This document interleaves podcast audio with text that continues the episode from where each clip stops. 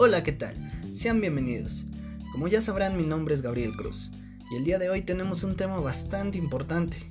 ¿Se acuerdan cuando en la escuela los maestros te daban la materia de metodología de la investigación y a nosotros nos aburría? Bueno, pues yo era uno de esos, hasta que empecé a aprender un poco más de ellos y créanme que es realmente interesante el ver que todo se hace mejor llevando un orden. Por ejemplo, ¿ustedes sabían que hay una forma correcta de citar libros en nuestros trabajos?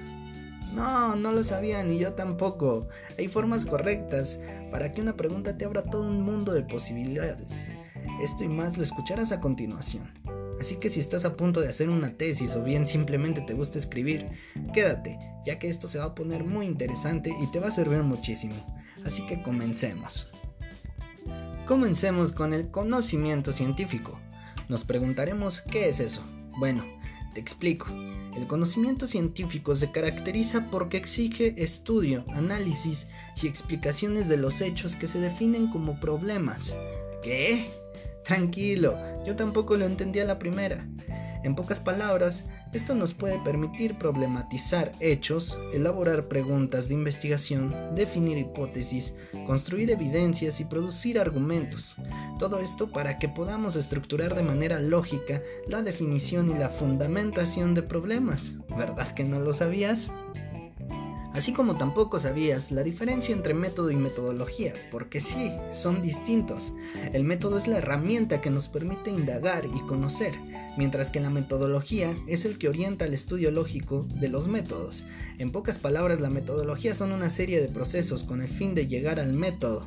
Ahora vamos a ver algo igual de interesante. ¿Se acuerdan de lo que les mencioné de una pregunta que te puede abrir un tema para indagarlo? Bueno, esta se llama pregunta de investigación, pero no es cualquier pregunta. Esta debe llevar algunas características que te enseñaré a continuación. Pero lo primero, ¿qué es una pregunta de investigación?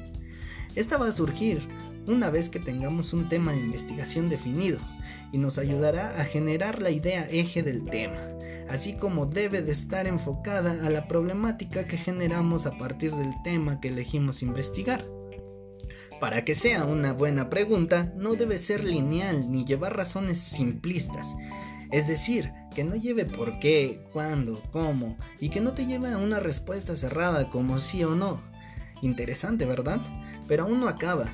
Una vez generada nuestra pregunta, se viene la hipótesis, la cual surge después de que planteamos correctamente nuestra pregunta de investigación.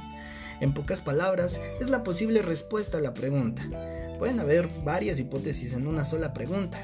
Hay varias cosas que también debe llevar nuestra investigación, como el objetivo general, el cual debemos pensar cuál es el objetivo de que nosotros estemos haciendo esa investigación. De ahí van a salir también objetivos específicos, los cuales se nos desprenden del general y nos van a ayudar a llegar al objetivo general. Para plantearnos estos objetivos, debemos basarnos en la taxonomía de Bloom. ¿Qué es eso? Bueno, es una tabla que contiene tres modelos jerárquicos para clasificar objetos de aprendizaje, el cual se divide en niveles de complejidad alto y bajo, el cual contiene diversos niveles como conocimiento, análisis, comprensión, cada uno acompañado de verbos que podemos utilizar para plantear nuestros objetivos.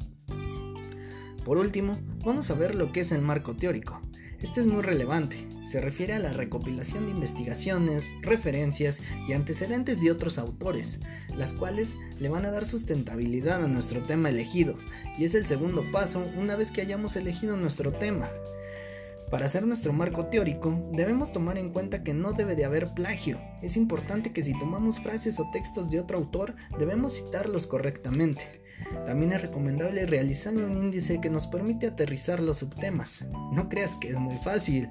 Para realizar una tesina se requieren de 20 a 40 cuartillas, mientras que en la tesis de 40 a 60. Así que sí, es medio complicado. ¿Verdad que es súper interesante este tema? Bueno, se nos ha acabado el tiempo. Espero les haya gustado y sígueme para que sigas aprendiendo de la metodología de investigación.